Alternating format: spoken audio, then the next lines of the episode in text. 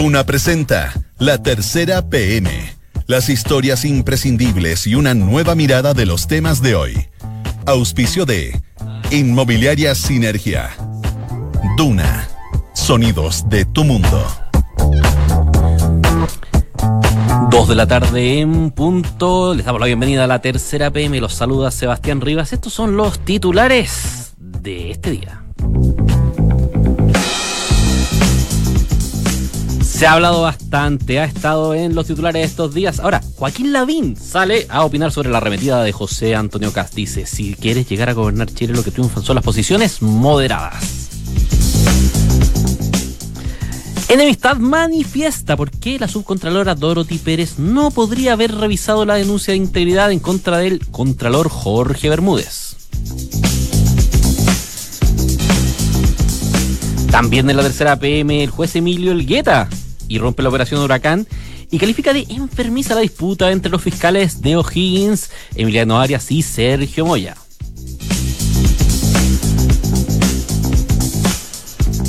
Vamos a estar hablando en un minuto también. Se suponía que iba a estar terminado el partido de la Roja Femenina del Mundial de Fútbol. Se suspendió por lluvia temporalmente, pero hay una buena noticia. Vamos 0 a 0, lo cual es un resultado bastante, bastante bueno. Vamos a estar conversando por qué en unos minutos. Y también tambalean los nightclubs. Consejo de Vitacura define en votación clave sobre las patentes de alcoholes. Todo eso y mucho más lo puede revisar en la página web de la tercera, latercera.com, donde ya está al aire la tercera PM, al igual que en la Radio Duna. Vamos a ir con el partido que está congelado en este minuto. 72 minutos esperando que se reanude. En teoría se reanudaría en cerca de 10 minutos más, pero hasta el minuto, Cristian González, periodista del Deportivo de la Tercera, ¿cómo estás? Una presentación de Chile que, al menos en términos de resultado, va bastante bien para lo que uno podría haber previsto, considerando el ranking, considerando el rival que enfrentaba. ¿Qué tal, Sebastián? No solo está congelado el partido de Chile, sino que además está bien mojado. La cancha en el estadio de Rennes está sufriendo las consecuencias de una tormenta que claramente no estaba en los cálculos de nadie. Pero como dices tú, en el plano futbolístico lo importante es que esta selección, la que dirige José Letelier, está rescatando un empate en blanco que a mi juicio es bastante meritorio por la historia de Suecia, por el nivel que mostró y porque con toda propiedad se trata de una de las principales selecciones del fútbol mundial a nivel femenino. Te buscaba un dato, eh, The Guardian tiene un especial, eh, igual también como el Deportivo tiene un especial de la Copa del Mundo Femenina, eh, The Guardian tenía un dato sobre Suecia, dice, ha disputado 23 torneos de alto nivel internacional, esto es Copas del Mundo, Eurocopa, Juegos Olímpicos, en nueve de ellos ha llegado a altas instancias, ganó la Eurocopa de 1984, segunda del Mundial de 2003 y segunda en los Juegos Olímpicos de 2016, por lo tanto es un rival que tiene Pero además de eso, eh, sin obviar obviamente la importancia de la historia, eh, uno se da cuenta de inmediato cuando comienza el partido y, observa una selección escandinava que es bastante fuerte, que tiene una idea de juego muy clara, que tiene un biotipo de jugadoras que marcan diferencias, con, que son muy rápidas, que además manejan muy bien distintas facetas del juego, uno tiene claramente establecido que se trata de una de las principales selecciones y además es una de las principales candidatas a, a adjudicarse esta Copa del Mundo. Chile en, ese contexto, en, el comienzo del partido sobre todo, se vio bastante superado, pero ya después, eh, mientras fue transcurriendo el juego, le fue tomando un poco la mano, a mi juicio, al, al conjunto sueco y en definitiva estaba hasta el momento de la suspensión manejando un resultado que le resultaba absolutamente favorable. Claro, Cristian González, eh, en general siempre se, cuando uno analiza las selecciones, uno dice, bueno, ¿sirvió la preparación? ¿No sirvió la preparación antes de estas copas? Pareciera que en el caso de la Roja Femenina, la preparación que hicieron y que incluyó mmm, medirse con rivales bastante fuertes, le está rindiendo frutos en el minuto que le tenía que rendir, que es en el Mundial. Absolutamente. Y, y, yo creo que eh, en ese contexto hay que elogiar la planificación que se hizo en el sentido de ir buscando mediciones eh, que seguramente en el momento eh, generaban algún alguna desazón. Porque claro, se van acumulando algunas derrotas, algunos, algunos resultados que no son favorables, pero en definitiva se trata de un proceso de aprendizaje.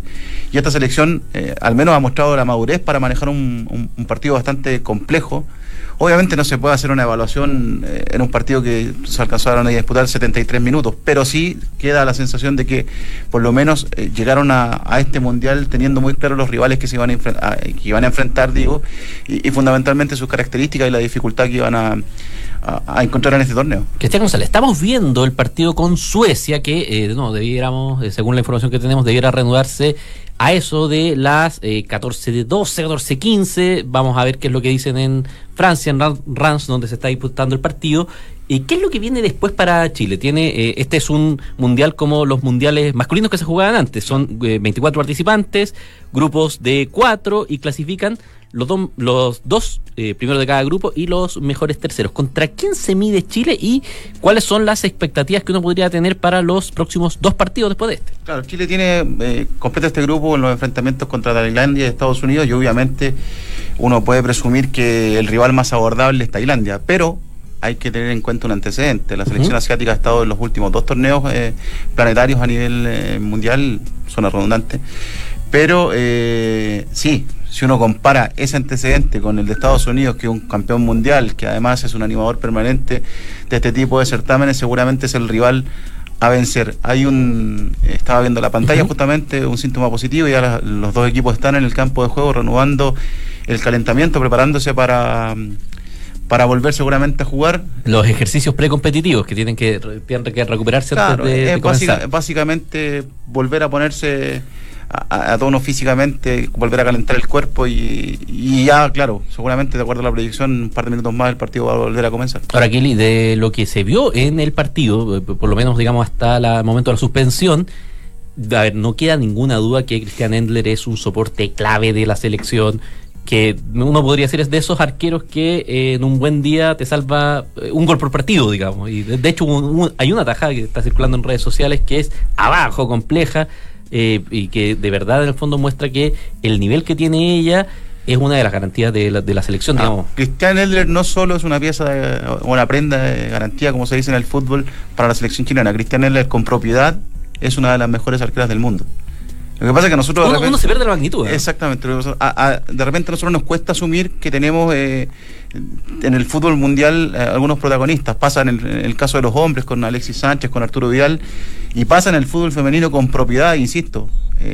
con una arquera que está en el más alto nivel, que juega en el PSG, que es eh, permanente seleccionada, que es la capitana de nuestra selección y que además por condiciones, por biotipos, por fundamentos, que es muy difícil encontrar una arquera con fundamentos. Eh, normalmente las arqueras son bien intuitivas en el fútbol femenino, en el caso de la Elder no, uno, uno nota que claramente hay una preparación que tiene conceptos muy claros y lo demuestra en tapadas como la de hoy. La de hoy es una tajada de campeonato, la de hoy es hasta el momento, eh, transcurrido un poco, muy poco de este torneo, sin duda la mejor atajada del mundial. Claro, y, y de nuevo, o sea, eh, uno dice, Chile debiera ir 1-0 abajo, eh, por esa tajada, digamos, por ese vuelo, está sacando un resultado que si lo mantiene, la deja incluso con una posibilidad de lo que sería un muy buen logro, que es pasar, eh, eventualmente llegar al último partido, que es con Tailandia, con la posibilidad de disputar su pase a los octavos de final, ya sea como segundo, que se ve muy difícil porque Estados Unidos y Suecia son, eh, son potencias, o como uno de los mejores terceros. Claro, o sea, en la proyección inicial que uno hacía del torneo eh, era muy difícil sumar contra Suecia y, obviamente también lo es sumar contra Estados Unidos. Por lo tanto, todo lo que eh, añada en términos de predicciones... En, en, este en este en este encuentro y después obviamente si se puede rescatar algo con Estados Unidos será añadido siempre que se demuestre en el partido con Tailandia esa superioridad o, esa posibilidad más concreta de ganar eh, que uno prevé en, los cálculos iniciales. Ahora en un torneo como este pasa cualquier cosa y aunque suene cliché, de repente se puede dar alguna sorpresa y cualquiera le puede ganar a cualquiera pero en los cálculos iniciales este este partido se planifica con cero puntos. O sea, un empate sería un muy buen resultado para, para tener la magnitud. Es maravilloso y además eh, uno, uno se fija, por ejemplo, la reacción que se, se produce en otras elecciones. Argentina, por ejemplo, celebró un empate.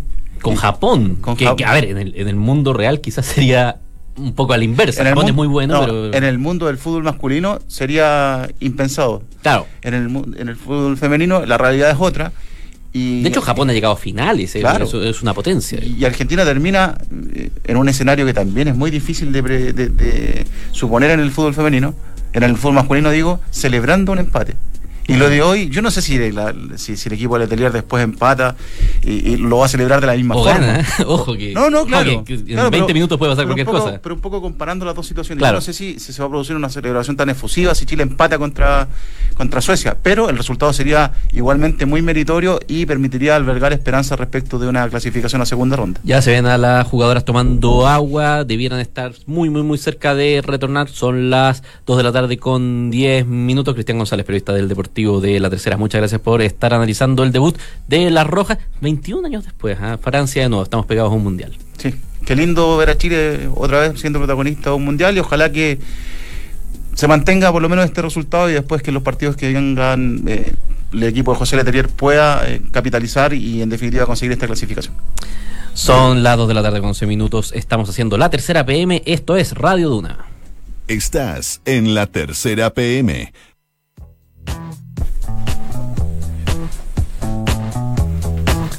Estamos con la mirada en Francia. Vamos a volver a nuestro continente. Vamos a ir a Brasil, donde el domingo por la noche una revelación explosiva, una publicación de prensa volvió a lo que muchos denominan la mejor teleserie brasileña de los últimos tiempos. El caso Lavallato, que ahora tiene un giro no sé si inesperado, pero al menos sorprendente, Fernando Fuentes, su editor de Mundo de la Tercera, ¿cómo estás? Que pone la mira en quien hasta el minuto había sido el gran protagonista, eh, eh, quien salía por alto del caso, que es el juez eh, Sergio Moro, hoy ministro de Justicia de Jair Bolsonaro, donde hay una filtración de WhatsApps que por, digamos, por, lo mínimo hacen entrever que había cierta animadversión política de los fiscales contra Lula y por lo alto, uno dice, bueno, aquí hubo una confabulación. ¿Cómo lo está viendo Fernando Fuentes esto, la prensa y la opinión pública brasileña? Bueno, todos los titulares desde el domingo en la tarde, cuando sale esta revelación del, sitio de Intercept Brasil, están centrados justamente en el, en, el caso y cómo esto incide tanto en el, en el juicio a Lula como en la figura de, Sergio Moro, que es este superministro de justicia y que es una de las figuras, piezas claves del gobierno de Jair Bolsonaro. Eh, toda la, atención estaba centrada justamente en cuál iba a ser la reacción del presidente Bolsonaro. Claro. Y hoy precisamente uh, se dio esa oportunidad porque había una conmemoración en Brasilia, los 150 años de la batalla de Riachuelo, y si bien no estaba en agenda, eh, el, ministro Moro eh, se reunió durante 20 minutos con el presidente Bolsonaro y después compartieron en esta, en esta, en esta conmemoración por cerca de una hora. Y la información que había, de acuerdo a, las asesorías de prensa del Ministerio de Justicia, es que se trató de una reunión más bien tranquila, eh, en la cual él le hizo ver al presidente Bolsonaro eh, su preocupación por la, por la filtración, el hackeo de, sus mensajes por Telegram con, los fiscales, especialmente con el fiscal encargado de la Lavallato, que es eh, del TAN Dalañol. Eh, a ver, eh, ahora, es un punto importante, Fernando Fuentes, porque hasta el minuto daría la impresión que nadie ha desmentido la veracidad de las comunicaciones, o al menos de gran parte de las comunicaciones. Bueno, ese es el punto. Hasta ahora ni, eh, ni Moro ni Dalañol han desmentido efectivamente la veracidad de, esos mensajes. Lo que han insistido ellos es en el hackeo ilegal del que fueron víctimas. Y eh, si bien el presidente Bolsonaro ha mantenido el silencio, por lo menos hasta hace unos minutos no había escrito nada sobre el caso en, su cuenta Twitter como él acostumbra, sí el vicepresidente eh, Murao había salido un poco a, defender a, Moro al decir que las conversaciones privadas eran privadas, que no, había delito en eso. Y también los hijos de Bolsonaro, eh, tanto Carlos, el concejal, como eh, Eduardo, eh, el parlamentario, dijeron que ellos veían en esto un cierto complot para prácticamente incendiar al gobierno. Ahora, hay, hay un tema que es bastante particular porque es lo que tú dices, o sea, hay eh, una filtración de la cual nadie ha desmentido el contenido, se está poniendo el foco por un lado en la filtración y por otro en que más allá que lo que se diga uno le pueda gustar o no, También Moro, eh, en una declaración el domingo, dijo aquí no hay delitos. O sea, no me pueden achacar ningún delito en la conversación que yo estoy teniendo tampoco. Ahora, eso es relativo. Depende del jurista que le preguntes en Brasil, es la respuesta que te da. Y eso es lo complicado para Moro. Algunos consideran que eh, Moro eh, pasó a llevar eh, la constitución por justamente el rol que, que está bien definido allá en, te- en términos de- de- del organigrama judicial. O sea, él como juez no puede intervenir ni dar guías a los fiscales que son los que hacen la investigación. Claro. Y ese es eh, el punto que, que argumenta la, la defensa, en este caso de Lula, para pedir eh, incluso la, la anulación de- de- del juicio. Claro, porque en el fondo lo que tú dices es, esto le da munición a la defensa de Lula, a Lula mismo, al Partido de los Trabajadores para salir y decir, a ver, aquí estamos hablando de un complot y le ponen el apellido del complot político. finalmente. Claro. No, y de hecho eh, hay pronunciamientos hasta de miembros de la Corte Suprema en ese sentido. Eh, el caso específico de Gilmar Méndez, que dijo que, porque lo que dice Moro, eh, es que se trata de pruebas ilegales, por, Claro. por la forma como se obtuvieron. Pero eh, Gilmar Méndez, este ministro de la Corte Suprema, dice que incluso las pruebas ilegales sirven en este caso. Sirven en este caso. Entonces, eh, está por verse cómo se sigue desenvolviendo esta, esta teleserie. Y de hecho hoy tiene un capítulo importante porque justamente la Corte Suprema tiene que pronunciarse por una habeas corpus eh, que eventualmente podría liberar a Lula de uno de los casos que ya fue juzgado, que es el del triplex de, de Guarujá. Fernando Fuentes, estamos terminando, pero dediquémonos un segundito al medio que publica estas revelaciones, porque hay una conexión con Edward Snowden, otros casos de filtraciones. Esto fue publicado por The Intercept, que es un medio eh, cuyo editor, cuyo fundador es Glenn Greenwald, que fue eh, quien estuvo eh, cooperando, publicando con Snowden las filtraciones en los casos eh, de eh, Estados Unidos y que ahora vuelve con este golpe con, impacto muy fuerte en Brasil, pero también que ha tenido repercusión a nivel mundial. Claro, esta es la, la- la re- la- la revelación que tuvimos el domingo es de la sucursal en Brasil, de Intercept Brasil. La, sede principal está en Estados Unidos.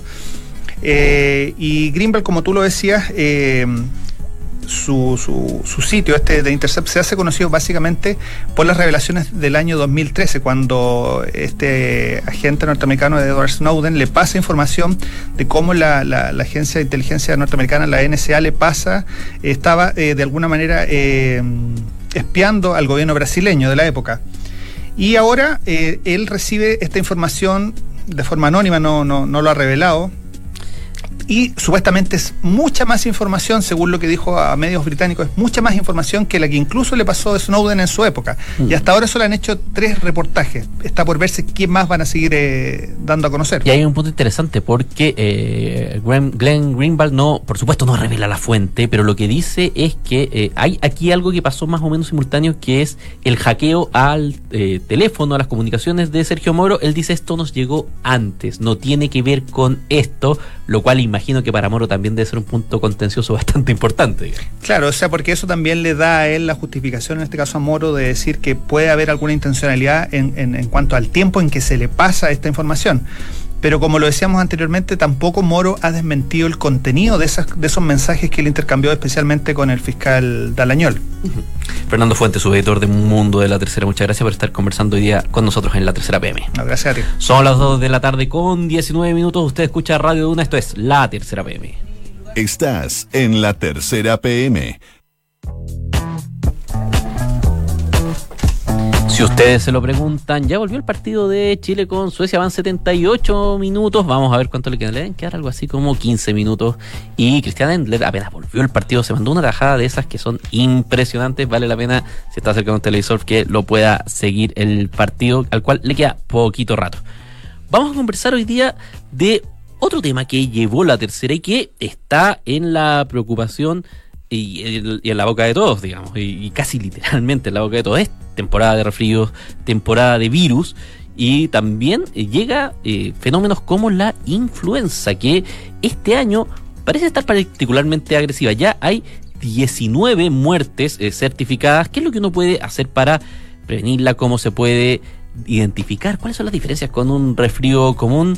todo eso estaba muy bien explicado hoy día en un artículo de ¿Qué pasa? Y viene a comentarlo Cecilia Yáñez, periodista de ¿Qué pasa justamente? ¿Cómo estás, Cecilia? Hola, buenas tardes, ¿cómo están? Bien, a ver, eh, no hay ninguna duda que este es el periodo del año cuando nos ponemos a hablar de estos temas, Sí. que eh, mm, probablemente la gente tiene algunas consultas, tiene dudas, tiene piensa, bueno, ¿cómo yo, por ejemplo, detecto o puedo saber que eh, una influenza, o sea, que puedo tener influencia en un resfrío común, qué es lo que tengo que hacer? ¿Cómo? Compartamos de la primera base, digamos. ¿Cómo uno puede diferenciar esto eh, en cuanto a los síntomas que uno al comienzo dice, bueno, quizás son muy parecidos? Son muy parecidos los síntomas, efectivamente. El, el gran, eh, la gran diferencia está en el dolor que una persona puede sentir. Entonces, si tú vas al médico con fiebre, con malestar general, eh, eh, con dolor de garganta, la pregunta clave es si te sientes como atropellado por un camión. Atropellado por un camión. Ese, es que ese es el nivel de malestar que tú sientes. Cuando la, la- la respuesta es sí, me siento como si me hubiese atropellado un camión, entonces ya podemos estar pensando en influenza. Perfecto. Pero la- el diagnóstico se hace con un, con un análisis de, de mucosa y ahí se busca efectivamente el, el virus. Pero esa es la gran diferencia. Cuando uno tiene influenza, de verdad que tú te sientes muy, muy, muy mal y los dolores son, son, son bastante grandes, dolores musculares. Te, te duele cerrar la mano, te duele peinarte, te duele... Todo eso es un, un- dolor gen- generalizado. Ahora, Cecilia Yáñez, ¿por qué este virus en particular es tan mortífero? ¿Cuáles son los factores que explican que haya una alta tasa asociada a mortalidad con la influenza? Eso es todavía lo que están estudiando porque en realidad no se sabe. Lo que sí está claro es que hay personas que eh, pueden eh, tener el virus influenza y pasar como un resfrío común. Y hay otras No personas que se ven, pues. ah, claro, y hay otras personas que sí se ven afectadas y la clave está en el, en el dolor.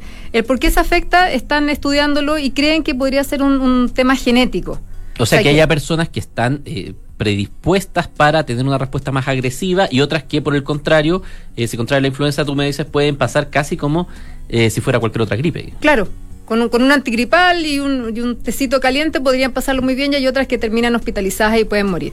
El tema está en cómo reacciona tu sistema inmune frente al virus. Cuando el virus entra al organismo se aloja en, los pulmones y empieza a inflamar.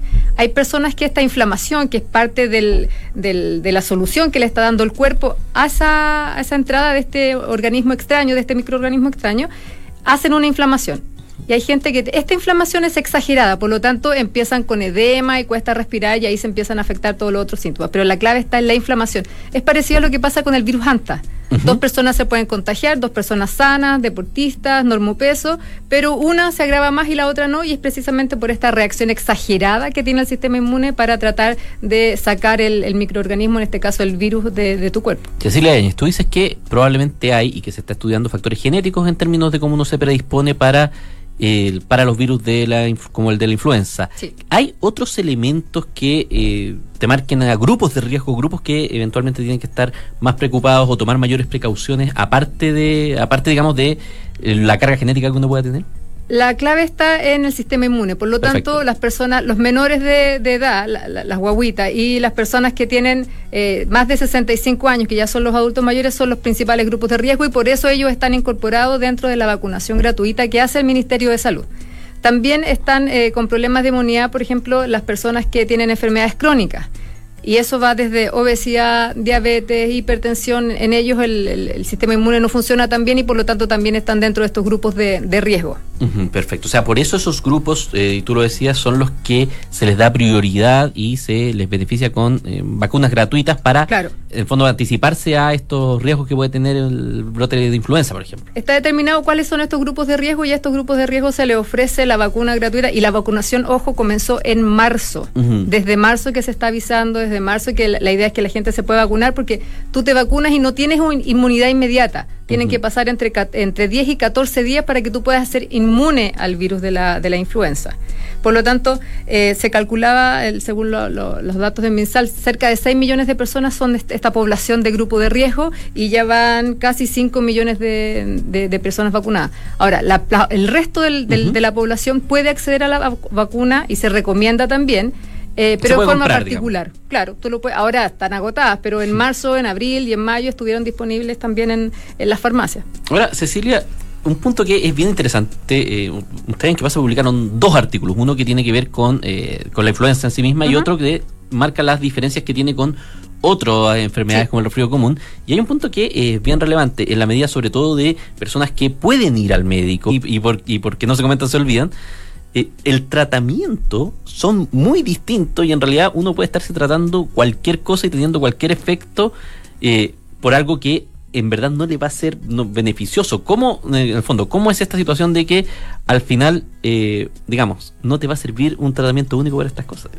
Lo que pasa es que en, en estricto rigor ninguno de estos tres tiene, ni para el virus eh, respiratorio sincicial, el VRS, que es el otro que está circulando alto en esta época, ni para el virus influenza, tú tienes un medicamento que termine con la enfermedad. Claro. Por lo tanto, lo que hay son tratamientos paliativos que van desde antiinflamatorios, eh, eh, medicamentos que te controlen el dolor. Para sentirte eh, mejor. eh, claro, descongestionante, pero no hay ninguno que sea específico. El tema está en la gravedad que pueda tener esa enfermedad. Entonces, si yo tengo influenza, el, el- el nivel de inflamación y de compromiso que yo voy a tener va a ser distinto a si tengo un resfrío común. Por O si tengo un, un BRS, sobre todo el BRS en, en los niños más pequeños. Por eso en el fondo vale igual la pena consultar si uno puede, digamos, porque Claro. de nuevo, como los tratamientos no son el, no son el mismo, no es, no es un tratamiento único para cada caso, perdón, para no es un tratamiento único entre todas las enfermedades, vale la pena hacer la diferenciación. Vale hacer la pena la, diferenciación y tam- también tener cuidado, eh, porque si bien los síntomas pueden ser eh, todos similares, digamos, en todos te sientes mal, en todos te eh, tienes fiebre, estás congestionado, el nivel de gravedad que tiene la influenza en todos los en todos los tramos de edad es distinto. Por lo tanto, el inicio es más brusco, no tienes una, una temperatura de 38, 39, tienes sobre 40, 41, y el BRS también tiene estos síntomas que también son exagerados y son rápidos en evolución en los niños más chicos, sobre todo en los menores de, de dos años, el, el- el virus respiratorio sincicial. Los adultos ya lo hemos contagiado más veces con el virus, por lo tanto ya tenemos más inmunidad.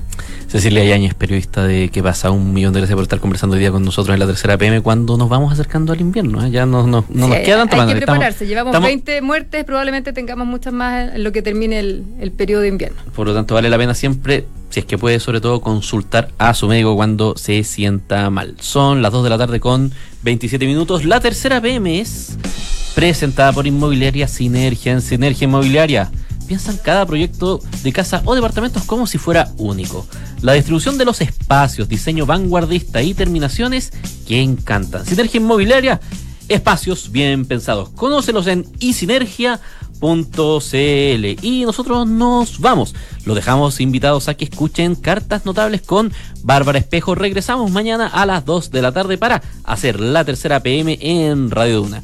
Que esté muy bien, que tengan una muy buena jornada.